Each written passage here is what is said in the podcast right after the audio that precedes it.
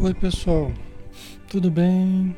Bom dia, boa tarde, boa noite, né? Dependendo de onde você está participando, né? Acessando aí a live. Um grande abraço, seja bem-vindo. Você está chegando hoje. É um prazer tê-lo conosco. E você tem estado todos os dias. Muito bom estar com você novamente, tá? Vamos iniciar, pessoal. Vamos fazer a nossa prece preparando o nosso ambiente, né? Vamos fechar os olhos e unidos os nossos pensamentos, a nossa vibração, a nossa energia, o nosso sentimento, e vamos todos juntos nas asas da prece, alçarmos voo, para que nós nos encontremos nas alturas, nos ambientes límpidos, ensolarados, com ar puro, com o perfume de Jesus, da presença do Mestre Jesus, o perfume do seu Evangelho, do seu amor, nos envolvendo em suaves irradiações.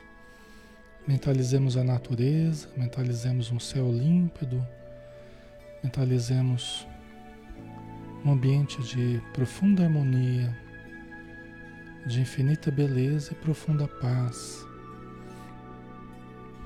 E nos sintamos neste ambiente florido, perfumado, um suave perfume de flores, um ambiente balsamizado pelas presenças amorosas, espirituais, que nos amparam, que nos protegem, e que nos intuem para o bem. Respiremos a longos haustos, absorvendo as emanações puras da natureza, impregnadas nos fluidos vitais das flores, das árvores, das águas, de todo o ambiente harmônico em que nós estamos mergulhados. Esse ambiente de luz, de elevação.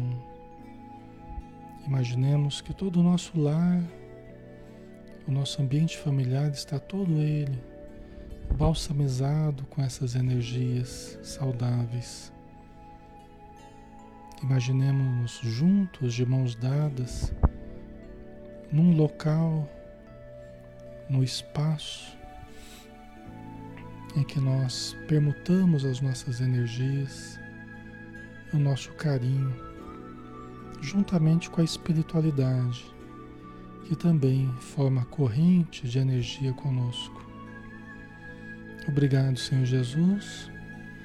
Abençoa-nos o esforço, abençoa-nos o desejo de nos melhorar, de adquirir, adquirir conhecimento e amor.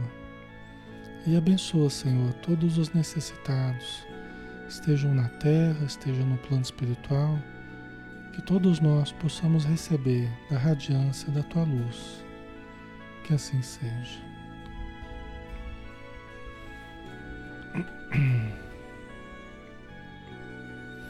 Muito bem, pessoal. Boa noite a todos novamente. Vamos dar continuidade ao estudo do livro Paulo Estevão, né? Nós estamos no 32º encontro desse livro. Na segunda parte, capítulo... Acho até eu passei informação errada para vocês aí no, no Facebook hoje. É capítulo 4, né? Os primeiros labores apostólicos. Acho que eu tinha falado 7 para alguém aí, né? No Facebook, mas eu errei. Minha memória me traiu. Capítulo 4, os primeiros labores apostólicos, né? Nós estamos num momento em que, em que Saulo de Tarso e, e Barnabé, eles foram para Jerusalém para ajudar, para levar recursos para Jerusalém e se depararam então com as dificuldades de Jerusalém. Né? O judaísmo, é, o do judaísmo adentrando muito o ambiente cristão, né, dominando praticamente ali a igreja de Jerusalém. E a irmã de Barnabé, a Maria Marcos, começou a fazer as reuniões no ambiente da casa dela.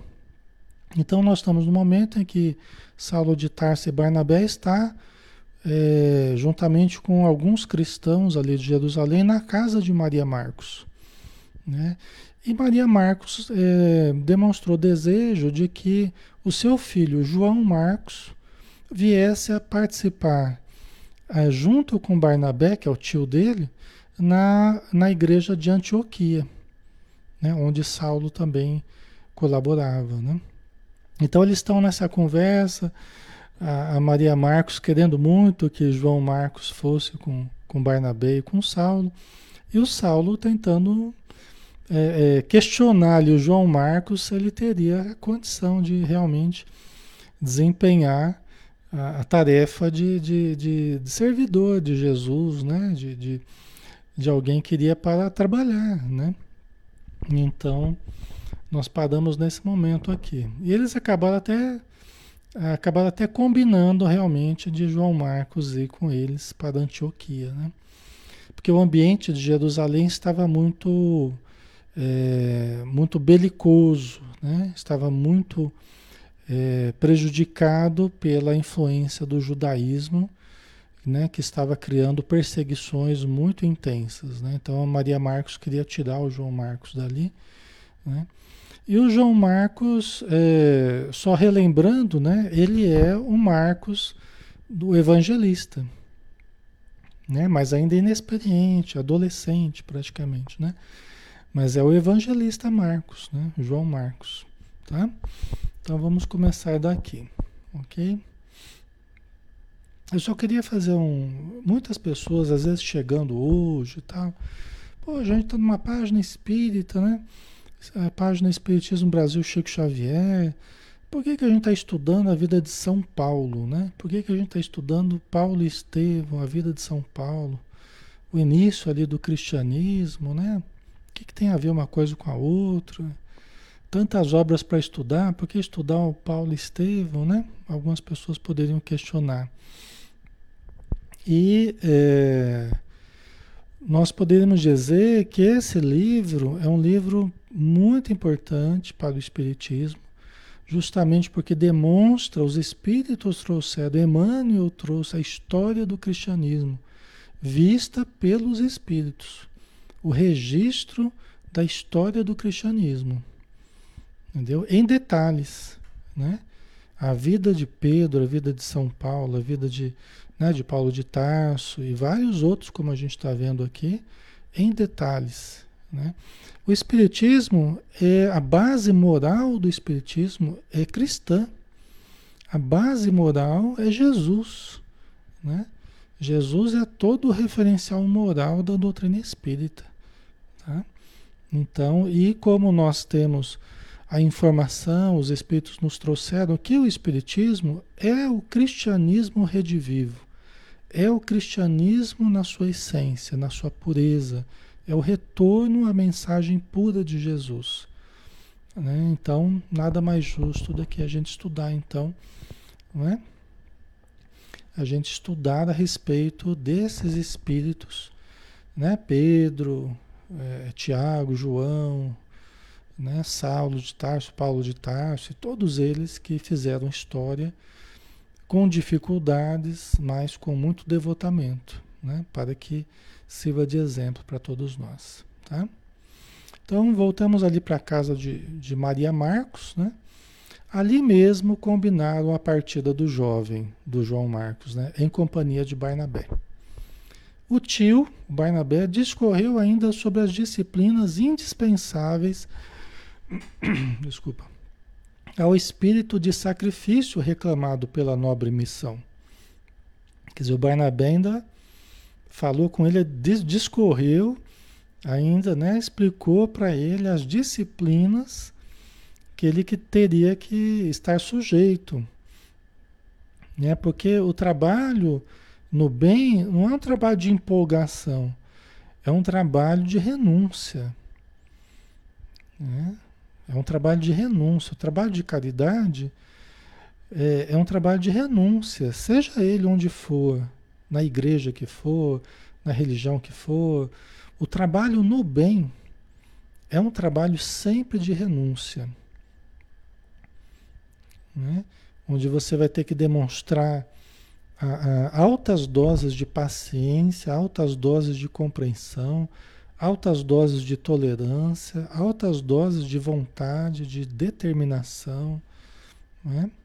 calar as suas reclamações para auxiliar a quem está mais necessitado do que a gente. Né? É um trabalho de renúncia, não é um trabalho de apenas de alegrias e né, status, e, não é, é um trabalho muitas vezes silencioso, anônimo, né? é um trabalho de formiguinha, né? mas é um trabalho altamente é, meritório, né? muito bem visto pelos bons espíritos. Tá? Às vezes a gente olha o glamour da coisa, né? A gente olha o glamour, mas não olha o quanto que as pessoas precisam se sacrificar, né? se doar para manter as atividades no bem. Né? Só olha o glamour, né? Naturalmente, se Antioquia representava um ambiente de profunda paz, né, a igreja é, se desenrolava nas suas atividades num ambiente de profunda paz, mas era também um núcleo de trabalhos ativos e constantes. Até porque a paz ela precisa de muito trabalho para ser mantida. Né? A paz é em nós mesmo, a paz é em nós. A paz, a, a paz no mundo começa em nós. Para manter a paz em nós, nós precisamos fazer muitas coisas. Inclusive as pessoas, elas, elas falam, Alexandre, eu estou sofrendo porque está acontecendo isso, está acontecendo aquilo, está acontecendo né? eu estou sofrendo pelo que está acontecendo. E é interessante que a gente vai conversar com a pessoa, a gente vê que ela está sofrendo é pelo que não está acontecendo. É pelo que está faltando. Ela não está sofrendo pelo que está ocorrendo, ela está sofrendo pelo que ela não está fazendo. É a prece diária que ela não faz, é a leitura que ela não inicia, é o evangelho no lar que ela não começa, é a meditação que ela não faz é a atitude positiva que ela deixa para lá. Vocês entendem? A gente sofre pela falta, pela falta né, de coisas que a gente poderia estar fazendo por nós. Essa é a manutenção da paz, né? Então a manutenção da paz em nós, ela, ela é resultante de muito trabalho interior, de estudo, oração, meditação, caridade, né? Vocês entendem? Então, quando a gente não faz essas coisas, a gente se sente vazio. Né? A gente piora a vibração nossa, cai a nossa vibração, a gente se inquieta, a gente se atormenta, né? Então, lembrem sempre disso, né? Os nossos sofrimentos é pelo que não está acontecendo, que nós poderíamos estar fazendo e não estamos fazendo. Tá? Então, ah, também aqui, né? É engraçado que a gente fala essas coisas, né? É interessante, né? Até contraditório. A gente fala essas coisas, pessoal, e é engraçado que começa a aparecer carinha de gente com ódio, assim. É interessante isso, né? A gente está no estudo espírita, falando de Jesus. A gente está no estudo falando de conquista de paz, de esforço. A gente vai falando, de vez em quando aparecem umas carinhas de ódio, assim, né? É, tem as curtidas, os coraçãozinhos, mas aparecem umas carinhas de ódio, né? É engraçado isso, né? É interessante isso. Como é que o ser humano é, né, consegue ser tão contraditório, né? Num, num, num estudo falando de amor, de paz, não sei o quê, aparecem umas carinhas de ódio, assim. né? Mas faz parte, né? É interessante isso. Vamos lá, né? Então eles estavam tentando explicar para o João Marcos, né? Para o João Marcos essa a importância das renúncias, né? De todo esse sacrifício que faria parte do trabalho, né? João precisaria esquecer qualquer expressão de esmorecimento para entregar-se de alma e corpo ao serviço do Mestre, com absoluta compreensão dos deveres mais justos. Né? Qualquer um de nós, né? Quando a gente se determina a ajudar, a fazer o bem, né? Então João precisaria esquecer qualquer expressão de esmorecimento. Mas também nós, né? Em qualquer lugar, né? Em qualquer lugar, em qualquer momento, nós precisamos esquecer as expressões de esmorecimento. O que, que é isso? Ah, desânimo, né? De nos deixarmos envolver pela preguiça, pelo, né?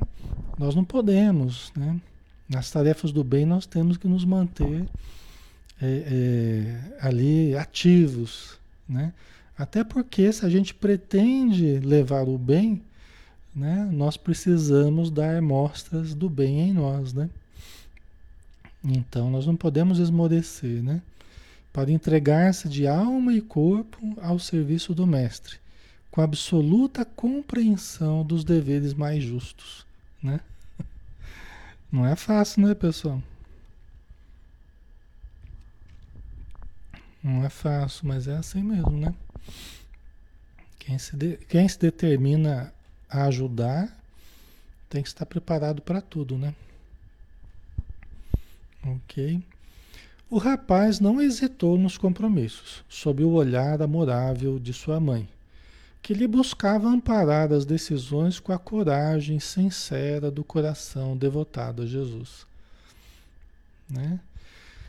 Assim, é, é um adolescente, não dá para esperar uma compreensão profunda, né? É um adolescente com as suas dificuldades e que vai demonstrar no, na sequência se vai sustentar essa boa vontade ou não. Né? Não adianta a gente criar excessiva expectativa em cima das pessoas. Ah, vai ser um excelente trabalhador. Vamos ver. É a pessoa que vai mostrar se ela vai ser uma, uma excelente trabalhadora ou não, não é? É o tempo que vai mostrar. Então não adianta a gente criar muita expectativa. Ah, vai ser um palestrante, vai ser. Né? É, não adianta, vai ser um excelente médium. Vamos ver. Né? É a pessoa que vai, que vai demonstrar. Né? Porque é no contato com as dificuldades, é no contato com o dia a dia, é no contato com as pessoas, é no contato com as provas que a pessoa vai demonstrando o que ela vai ser ou não.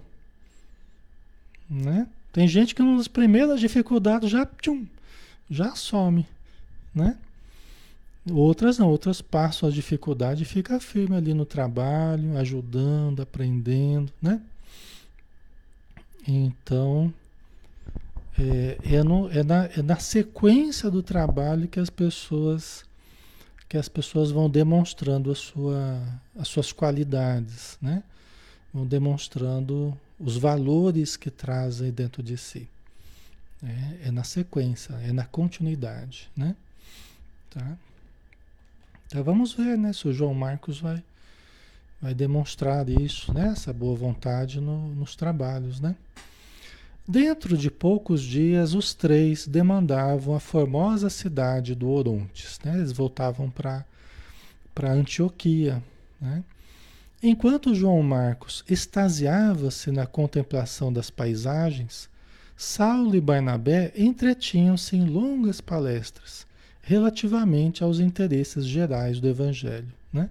Quer dizer, eles iam conversando, trocando ideias, impressões né? a respeito da, da, dos interesses gerais do Evangelho. O que, que era importante ali para a divulgação do Evangelho, do trabalho dedicado a Jesus. O que, que eles poderiam fazer? Né? Aí Saulo, né? É, francamente, dizia Saulo a Barnabé, mostrando-se apreensivo, regresso de ânimo quase abatido aos nossos serviços de Antioquia. Jerusalém dá impressão de profundo desmantelo e acentuada indiferença pelas lições do Cristo. Né? Então, Saulo de Tarso estava voltando apreensivo, abatido até, né, com, com o que ele viu em Jerusalém. Ficou muito preocupado é, com a indiferença que a igreja de Jerusalém estava demonstrando com as lições do Cristo. Tiago, né, que estava mantendo a igreja ali, profundamente arraigado no judaísmo, estava transformando a igreja praticamente numa sinagoga judaica, né? Entendeu? Então ele estava preocupado, né, gente? Era, era o cristianismo nascente, né? Os primeiros anos, Jesus tinha falecido há poucos anos. Jesus tinha sido crucificado há poucos anos. Era o começo, praticamente, de todo esse pensamento de Jesus, né? do, do, do pensamento cristão. Né? Mas já estava enfrentando muitas dificuldades. Né? Tem uma ideia que parece vir de mais alto, disse o ex-doutor da lei, sinceramente comovido. Jesus afirmou que os seus discípulos viriam do Oriente e do Ocidente. Né? Do meio-dia do setentrião, né? Então as várias regiões lá, né? de toda parte, né? Viria, viriam, viriam seus discípulos, né? Nós que pressentimos a tempestade, precisamos atrair esses discípulos. Né? Esse pedacinho aqui ele, ele mudaria toda a vida de Saulo de Tarso. Ele mudaria toda a história praticamente do cristianismo. Né? Esse pedacinho que nós estamos aqui hoje, ele mudou a história. Essa conversa do, do Saulo de Tarso com Barnabé é que mudou a história do planeta. Tá? Interessante, né? Como é que pode, né? Uma conversa no meio de uma viagem mudou a face do planeta. Né? Por quê? O que que, o que, que Saulo de Tarso está dizendo? Né? Que Jesus ele tinha afirmado, ele falou assim, né? E diante as ovelhas desgarradas da casa de Israel. Era o que eles estavam fazendo até então. Eles estavam primeiro construindo a estrutura, básica ali do, do cristianismo entre as ovelhas desgarradas da casa de Israel. Né? Entre os judeus, entre os israelitas, primeiramente. Né? Mas Jesus também havia dito, né, quando ele falou isso, é, não vades ter com os gentios, e diante, e de antes as ovelhas desgarradas da casa de Israel. Quer dizer, não, não vai primeiro para fora primeiro constrói um trabalho aqui com os israelitas, com os judeus, primeiro. Né? Mas depois, num outro momento, Jesus disse que os seus discípulos viriam do Oriente, do Ocidente, de toda parte. Né? Interessante a gente, a gente lembrar disso. O que eles estavam fazendo primeiro era chamar aqueles mesmos que estavam insatisfeitos com o judaísmo, mas que já tinham uma base de fé no Deus único, né? já tinham uma base moral interessante e tal. Então eles foram construir uma base em cima desse pessoal.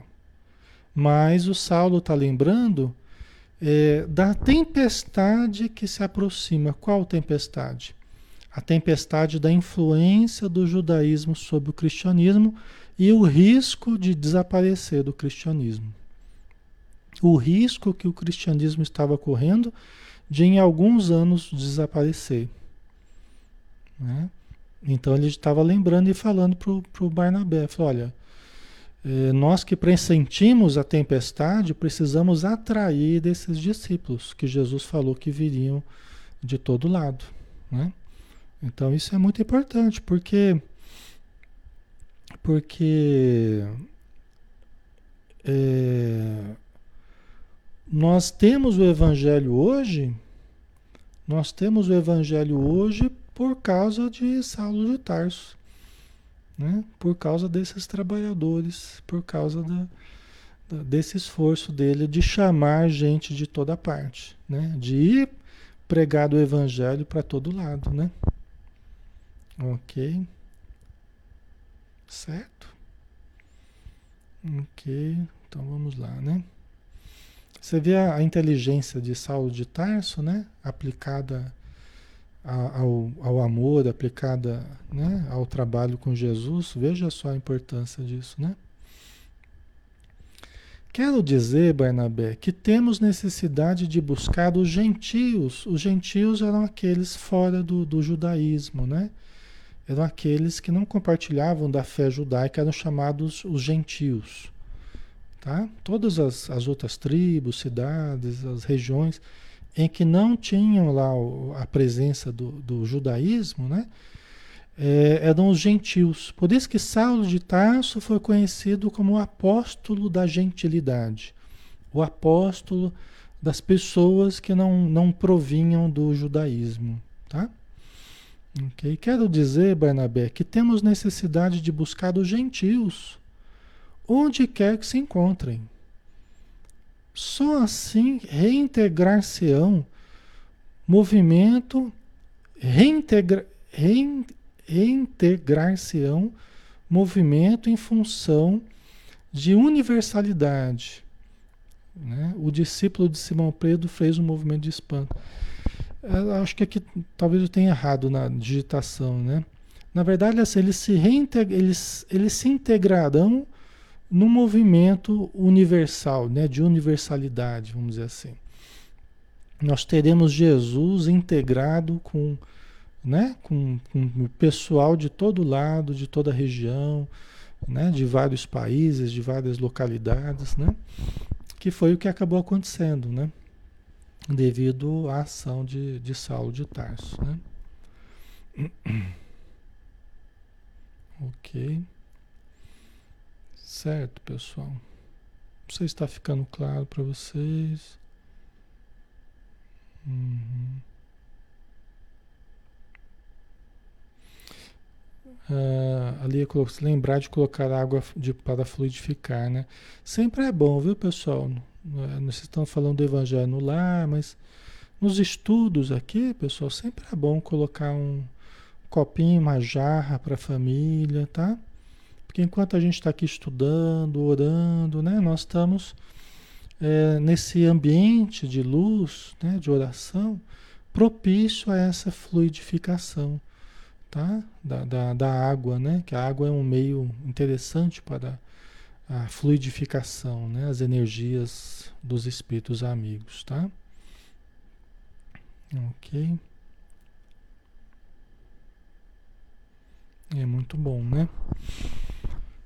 Então, Barnabé ficou meio espantado, né? Porque eles estavam trabalhando ali muito em função né, do, do, do, dos judeus, né? Muito próximo do judaísmo, né? Mas estavam sofrendo uma represália danada, né? Uma pressão danada do próprio judaísmo, né? Correndo o risco de desaparecer enquanto religião nova, né? O ex-rabino, né, o Saulo de Tarso, percebeu o gesto de estranheza e ponderou de modo conciso. É natural prever com isso muitos protestos e lutas enormes. No entanto, não consigo vislumbrar outros recursos. Né? Por quê? Porque muitos dos trabalhadores, mesmo dentro do, do cristianismo, já estavam acostumados com esse pensamento, né? de ficar ali apenas acomodado a, a próximo do judaísmo, né? nessa base já construída do, do, do cristianismo. Né? E muitos não concordariam com o pensamento de Saulo e Barnabé de, de sair por aí né, pregando o evangelho para todo lado. Né? Mas Saulo ele não, não, via, não, não percebia outro recurso senão esse. Né? Poderemos atender a muitos doentes, ofertar um leito de repouso aos mais infelizes, mas sempre houve e haverá corpos enfermos e cansados na terra. Né? Por que, que ele está dizendo isso? Porque é, eles teriam que deixar muito do trabalho que eles estavam fazendo de ficar cuidando dos doentes, de ficar dando comida, de ficar dando roupa, de ficar dando sopa, de ficar tratando ali os doentes que chegavam, eles teriam que continuar essas tarefas nas igrejas, mas eles saírem desse contexto para pregar o evangelho em toda parte. Né? Então ele está chamando atenção para isso. Ele está explicando para o Barnabé: Barnabé, sempre haverá corpos enfermos e cansados na terra. Sempre haverá. Né? Até Jesus ele falou, né? Quando chegou aquela mulher, aquela mulher chegou perante Jesus, né? E ela, ela foi, ela foi muito auxiliada por Jesus, né?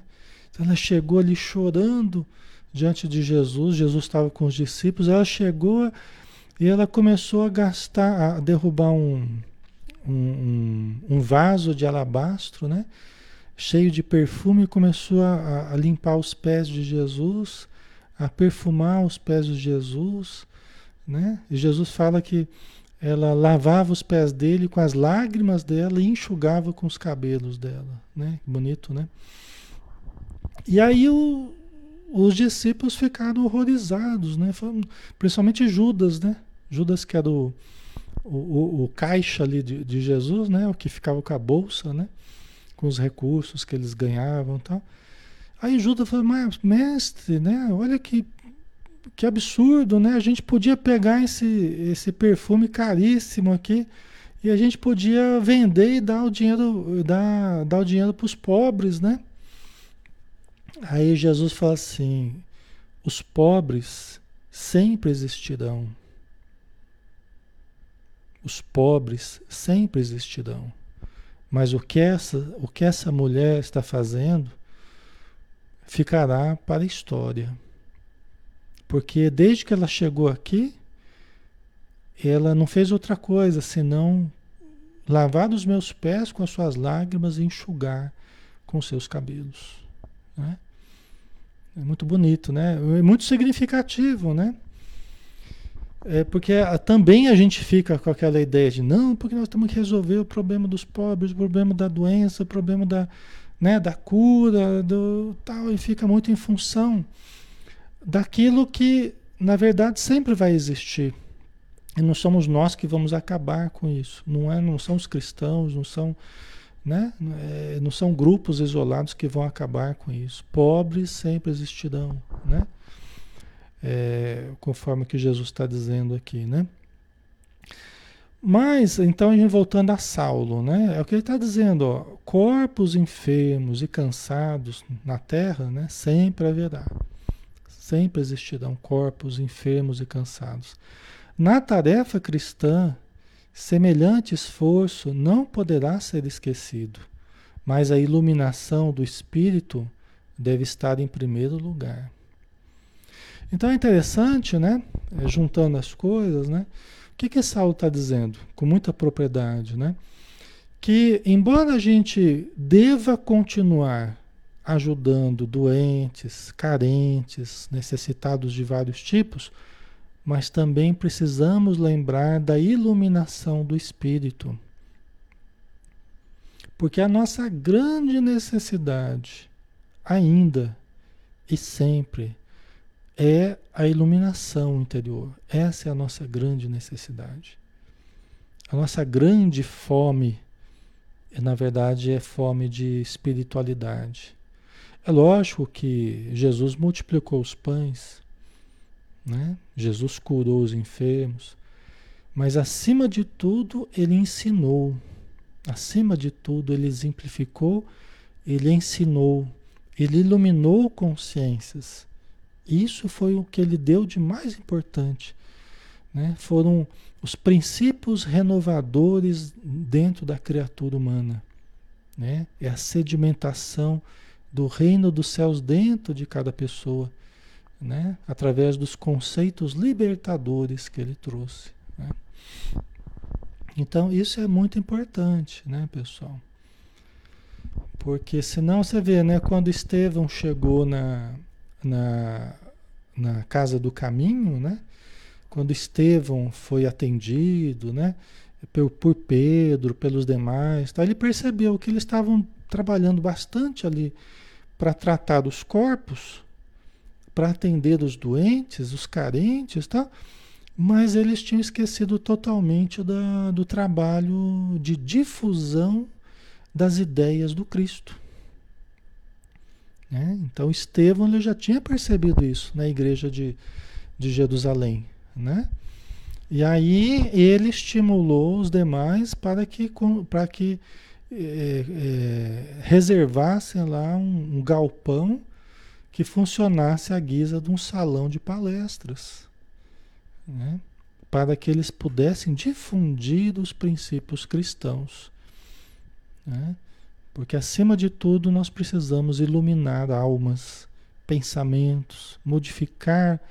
Né? Há que removermos montanhas dentro da, da, da, das mentes. Né? Há que, que mudarmos concepções né? dentro e auxiliar fora também. É muito interessante. A gente, a gente sempre esteve ligado assim, a trabalhos de, de, de visita à favela, né? visita às casas, crianças com deficiência, idosos, é, pessoas obsediadas. São coisas que a gente fez durante muitos anos, né? E quando é possível a gente faz. É, uma coisa que a gente observa é assim: você vai, você vai numa casinha lá na favela, você, né, aquela dificuldade imensa, aquele problema difícil, né, falta tudo e tal. Você começa a frequentar aquele lugar e você começa a conversar com as pessoas, começa a dar uma instrução, começa a orientar, começa a ajudar com pensamentos, com energias, com sentimentos. Você vai, né? Nem sempre com coisas materiais, às vezes com coisa material, mas muito mais com, com o aspecto espiritual, né? com o aspecto conceitual, com a conversa, com o estímulo tal. É interessante que começa a mudar a realidade da casa. Já começa a aparecer lá um, uma parede pintada, já começa a aparecer uma graminha, um jardinzinho diferente, já começa a aparecer um vasinho bonito ali, uma casa mais limpa, já começa a aparecer. É uma coisa muito interessante. Né? Isso eu vi muitas vezes. Né? Quando você começa a trabalhar o íntimo das pessoas, né? a questão conceitual, você vai trocando ideias com as pessoas, daqui a pouco começa a mudar o ambiente. Isso é interessante. E às vezes até você não deu nada materialmente. Uma senhora, até uma vez que a gente visitou, desculpa trazer uma coisa pessoal assim, né? não é muito de bom tom, mas a gente costumava visitar uma senhora que tinha uma criança com paralisia cerebral, né? E, e a criança estava lá já com seus, seus 10 anos, mais ou menos, num berço grande, né? E, completamente paralisada, não falava nada, não, um marido com, com problema de epilepsia, né? A mulher é, é, desempregada, né? A casa cheirando a álcool, né? E a gente começou a ir na casa, começou a fazer assim, despretensiosamente, né? Começar a fazer prece, aplicar passe na criança, no, na mulher, no, no marido dela tal um ambiente difícil, assim, né? Mas é interessante que a gente foi durante um tempo aplicando passe, fazendo esse trabalho, assim. Depois a gente parou de ir, por algum motivo que eu não lembro. E aí, eh, depois de alguns meses, a gente, a gente voltou, passando ali, falou, olha, a mulher chamou a gente, ó, oh, vem cá fazer a prece aqui então. Aí a gente falou, vamos lá, né, fazer a prece com a, com a senhora lá e tal. E ela falou assim, uma coisa que eu nunca esqueci. Ela falou assim, olha, depois que vocês começaram a vir aqui fazer prece, a minha vida mudou. Ela falou assim, minha vida mudou. Eu consegui emprego. É, é, a, realmente a casa dela estava diferente, assim, né? O ambiente estava diferente, tinha uns móveis diferentes, tinha uma coisa. É, é, arranjei emprego, né? E a nossa vida melhorou muito, meu marido parou de beber, não sei o quê. A gente não fez praticamente nada. O que a gente fez foi muito pouco. Mas o que eu entendi, né? O que eu entendi é que aqueles momentos de cultivo de espiritualidade, a, a, os espíritos amigos usaram talvez para promover é, é, um auxílio que a gente nem sabe a extensão do auxílio, né? Mas os espíritos promoveram uma grande mudança ali, conforme ela mesma falou, a partir de oração dentro de casa a partir de alguns passes que a gente deu, mas eh, principalmente a partir do auxílio espiritual, né? Que certamente abriu o campo para que houvesse esse auxílio espiritual, né? A gente faz tão pouco, mas a espiritualidade trabalha muito por nós, trabalha muito. Às vezes a gente faz quase nada, mas os espíritos amigos fazem muito. Quando a gente tem fé, quando a gente vai, quando a gente tenta ajudar, né? Então achei interessante, né? E juntando aqui com que, né? Com que vocês, o Túlio colocou, né? Elevou a fé deles, né? A energia da casa, exatamente. É interessante o que Saulo está dizendo aqui. Né? É interessante. Porque muitas vezes aqueles princípios evangélicos, aquele princípio né, de moral, de elevação, né, aquelas conversas, aquilo tudo tem um efeito muito positivo sobre as pessoas, né? E não é por outra razão que a gente está aqui estudando, né? São conceitos que a gente pretende que, que auxilie, né? A nós e as pessoas, né? Que participam. Então, na tarefa cristã, semelhante esforço não poderá ser esquecido. O esforço de auxiliar os corpos enfermos e cansados, tal. Mas a iluminação do espírito deve estar em primeiro lugar. Né?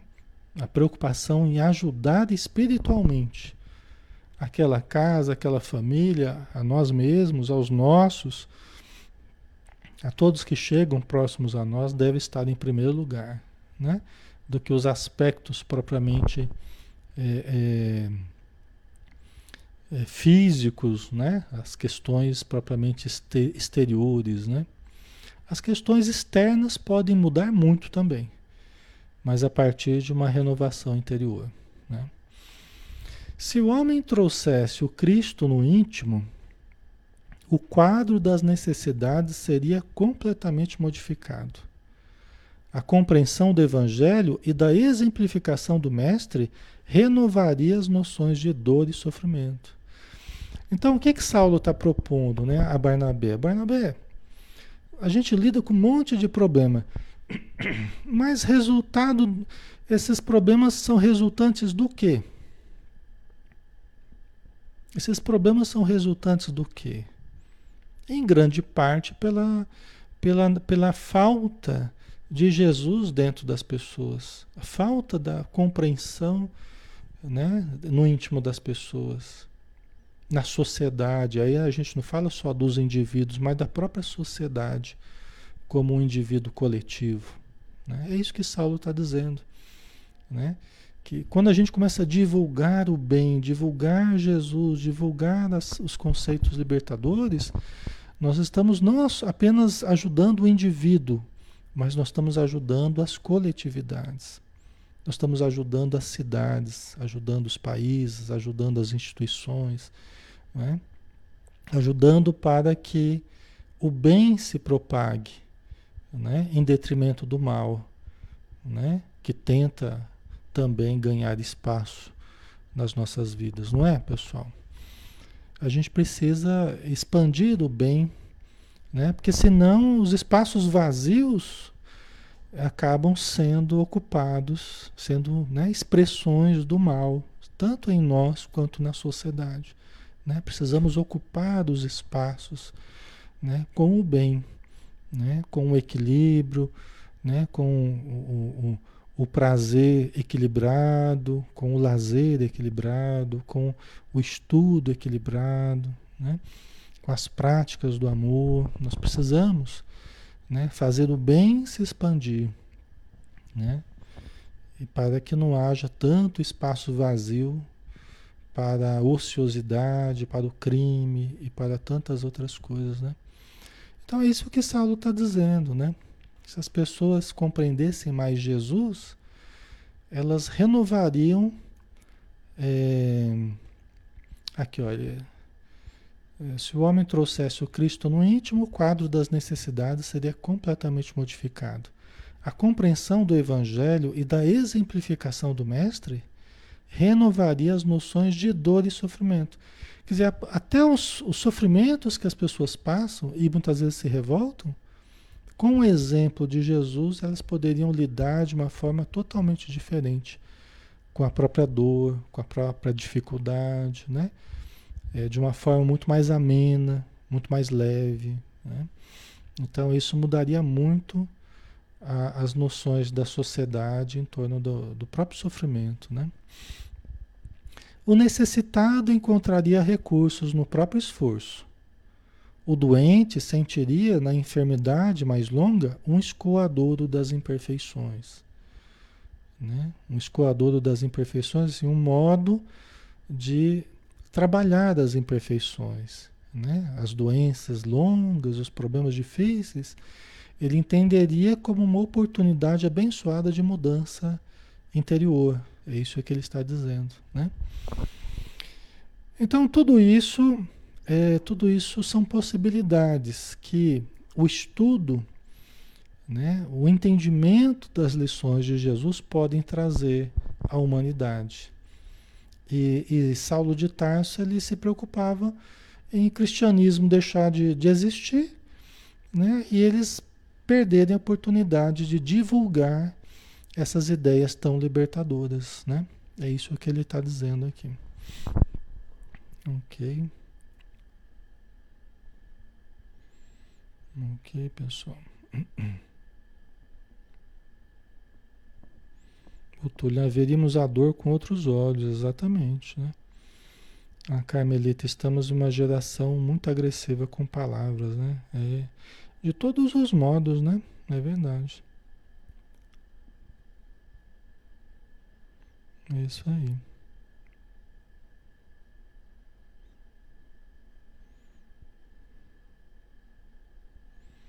Essa é, é a grande saída, né? É a grande saída, infelizmente. É, a gente ainda está longe dessa, dessa realidade, mas a grande saída né, do planeta é mais compaixão, é mais respeito uns aos outros, é mais, é mais caridade, né? é mais cooperação. Né? Mas vamos fazendo a nossa parte, né? E tentando melhorar pelo menos o nosso entorno, né? pelo menos a nossa vida, o nosso entorno, para que é, a gente consiga pelo menos nos harmonizar o possível, né? Dentro dessa vida que nós temos para viver, né? Nós não temos ainda condição de mudar todo o planeta, mas nós podemos mudar a nossa vida para melhor, né? Aí ele continua dizendo: ninguém seria mendigo, porque todos teriam luz cristã para o auxílio mútuo. E por fim, os obstáculos da vida seriam amados como corrigendas benditas de pai amoroso a filhos inquietos. Né? Então, assim, o que ele está dizendo, você pode achar assim, puxa, mas isso aqui é muito utópico, né? muito longe da realidade. Eu concordo é, que hoje, é, o que a gente vê em sociedade, realmente, isso, isso que ele está propondo, ainda está longe, né? Mas é o que a gente estava falando. É, nós podemos começar por nós, né? Podemos começar pelas nossas atitudes mais fraternas, mais caridosas, né? mais compreensivas. Nós podemos começar dentro de casa, né? E no contato com as pessoas que a gente topa no meio do caminho, né? É lógico que precisaria que realmente a sociedade, né, a sociedade compreendesse a importância do bem, a importância do auxílio, né? É, para que não houvessem mais mendigos, para que não houvessem mais necessidades tão atrozes é, quanto as que a gente vê, né? Então nós temos muito ainda que estruturar em termos de, de sociedade para chegar nesse ponto, né? Mas nós vamos chegar lá, né? Nós vamos construir isso com o tempo, né? as oportunidades do trabalho, as oportunidades do socorro a essas pessoas, né? Então nós vamos construir, né, com o tempo, estruturas que favoreçam isso, né? né? E como ele diz aqui, né, os obstáculos da vida seriam amados como corrigendas benditas de pai amoroso a filhos inquietos. Né? Quer dizer, até as dificuldades elas seriam compreendidas, os obstáculos seriam compreendidos como corrigendas de Deus para que nós corrijamos o nosso, as nossas condutas, a nossa atitude, né? as nossas buscas na vida. Né? Então, é, foi um relance, assim, foi um flash intuitivo de, de Saulo de Tarso, que mudou a relação dele com o próprio cristianismo, né? mudou a atitude dele com o cristianismo, é, através dessa compreensão mais ampla, de não ficar restrito ao, aos núcleos é, judaicos ali, às cidades dentro do, do, do, judaísmo ali, mas sair desse núcleo, né? ampliar a divulgação do, do, cristianismo. Né? Alguns trabalhadores hão de protestar, principalmente agora que o judaísmo vai absorvendo os esforços apostólicos. É justo prever muitos clamores, né? Quer dizer, ele já previa que muitos trabalhadores não iam gostar dessa ideia, né? Contudo, a própria natureza dá lições nesse sentido. Não clamamos tanto contra a dor? E quem nos traz maiores benefícios? Né? Anunciador, né? Às vezes a gente está teimoso com algumas coisas, mas basta algumas semanas de cama que a gente já fica mais compreensivo, a gente já fica mais manso. Né? Às vezes na nossa redenção está naquilo mesmo que antes nos parecia verdadeira calamidade. Né? É, conforme o modo de ver, às vezes a gente enxerga a calamidade. Mas a nossa redenção pode estar justamente naquilo que nós chamamos calamidade. Né? Saulo de Tarso dizendo, né? É o remédio amargo, né? A gente não quer receber o remédio amargo, mas é a cura, é o tratamento. Né? Nós estamos aí em meio à pandemia que a gente olha geralmente olhando a calamidade, vendo a calamidade. Mas não é, não são as oportunidades de redenção. Não estou dizendo que a pandemia vai redimir a humanidade, não, tá? Porque não, não é só esse fato agora que vai mudar toda a humanidade. Mas esse fato e outro, e outro, e outra dificuldade, né? Não são essas calamidades, entre aspas, que vão nos fazendo amadurecer, que, no, que vão nos fazendo mudar, né? O conjunto delas, né, das dificuldades. Então, às vezes, nossa redenção está naquilo mesmo que antes nos parecia verdadeira calamidade. Às vezes a pessoa perde tudo financeiramente, né? A falência, pegou fogo na fábrica, a família agora está sem nada. Às vezes é a grande oportunidade de recomeçar em novas bases porque a família já estava se perdendo, tanto dinheiro que estava ganhando, a família já nem se encontrava mais, os filhos estavam por aí torrando dinheiro, saindo pelo, de carro aí, é, é, é, correndo risco de vida muitas vezes, usando droga, bebendo todo dia, né? Às vezes a família estava totalmente desestruturada, aí vem uma falência para tentar botar, tentar corrigir a coisa. A pessoa, meu Deus do céu, que calamidade, né? Que calamidade. Pegou fogo na empresa lá, pegou fogo na fábrica. Mas aí, às vezes, é a grande salvação. Não estou dizendo que, que deva acontecer isso com vocês, pelo amor de Deus, né, pessoal? Mas, né, quando acontecem essas situações, aí que a gente para e né? E começa a voltar, às vezes a família se une, o pessoal começa a trabalhar, trabalhos mais simples, mais singelos, né? Começa a cultivar a fé, vai buscar explicações na religião, vai tentar buscar apoio. E aí começa todo aquele trabalho de reconstrução, de restauração da família, né? De modificação daquela estrutura e tal. Então, eu já vi situações assim acontecendo, né? é, acontece bastante, né? Às vezes é uma doença, é uma falência, às vezes é um, uma separação, né? às vezes é uma perda. Né?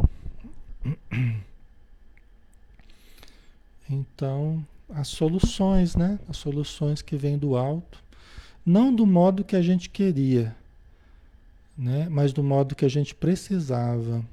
Nem sempre o que a gente quer é o que a gente precisa. Às vezes o que a gente quer é o que vai nos destruir, né? E muitas vezes o que vem para nós é o que a gente precisa, que vai nos reerguer se nós soubermos aproveitar, tá? Ok?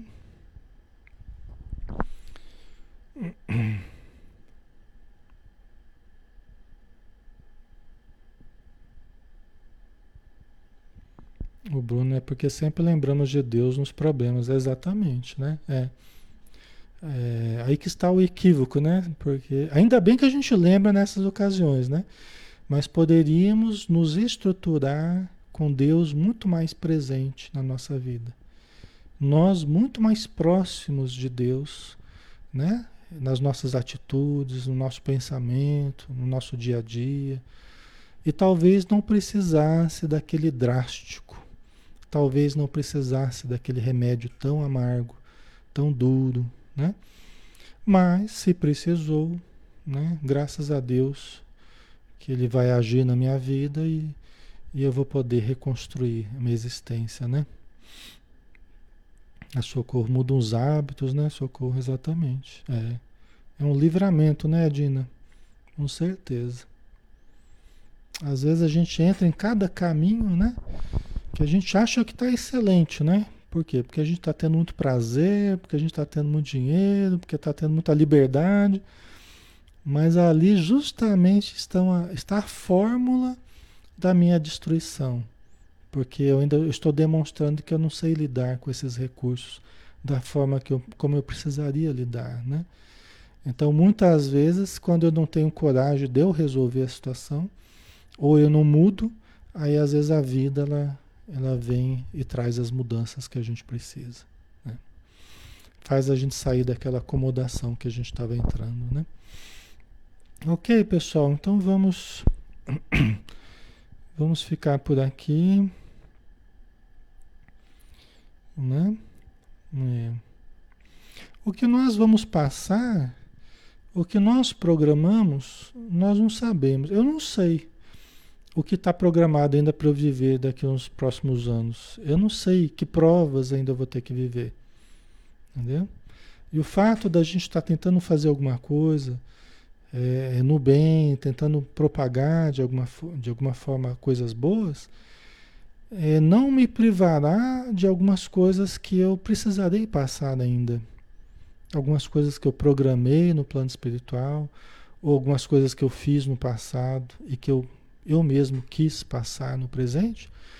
Então, mas o que a gente está fazendo hoje pode nos dar mais força para passar pelo que a gente tiver que passar, porque será para o nosso bem, né? Eu não sei as coisas que estão em torno de mim, eh, né, e estão sendo programadas para os próximos anos, eu não sei, né? Ninguém sabe, nós não sabemos, mas os estudos, as reflexões, as orações vão nos fortalecendo para as provas do futuro, do presente e do futuro, né? Ok? Então vamos orar, né? Vamos agradecer novamente pelas bênçãos recebidas.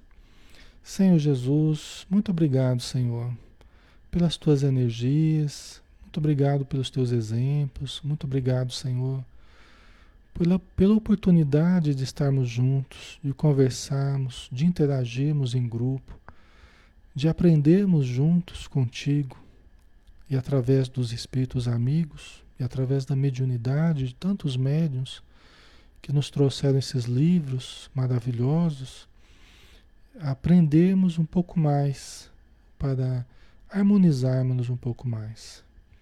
Abençoa, Senhor, com a tua luz, com a luz que jorra do alto e recai sobre todos nós como um, um passe que venha nos energizar, que venha nos animar, que venha nos, nos tratar de corpo e alma, mas principalmente as energias que estimulam o nosso lado luz, para que possamos crescer espiritualmente, desenvolver a presença divina dentro de cada um de nós. Obrigado por tudo e dispensa-nos na tua paz. Que assim seja. Muito bem, pessoal. Então finalizamos por hoje. Bom descanso e fiquem com Deus, né? Deixa eu colocar aqui uma musiquinha pra gente. Um abração, até mais.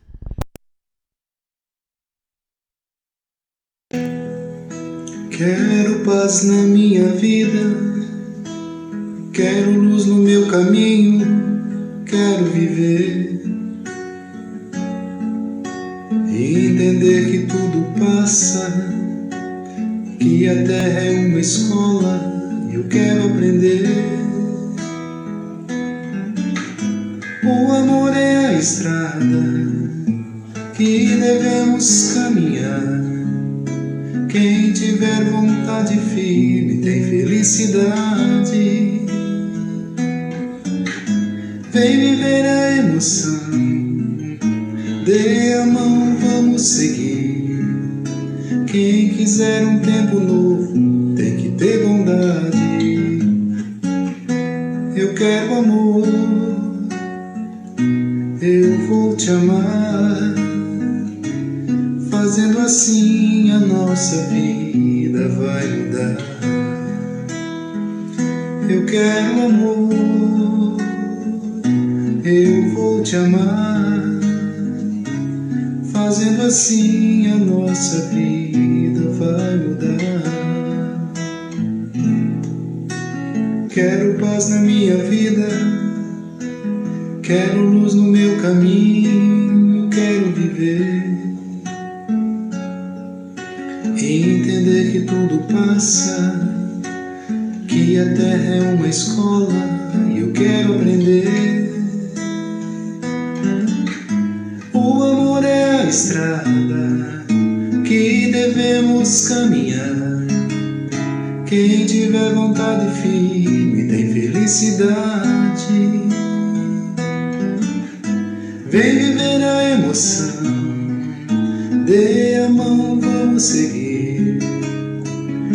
Quiser um tempo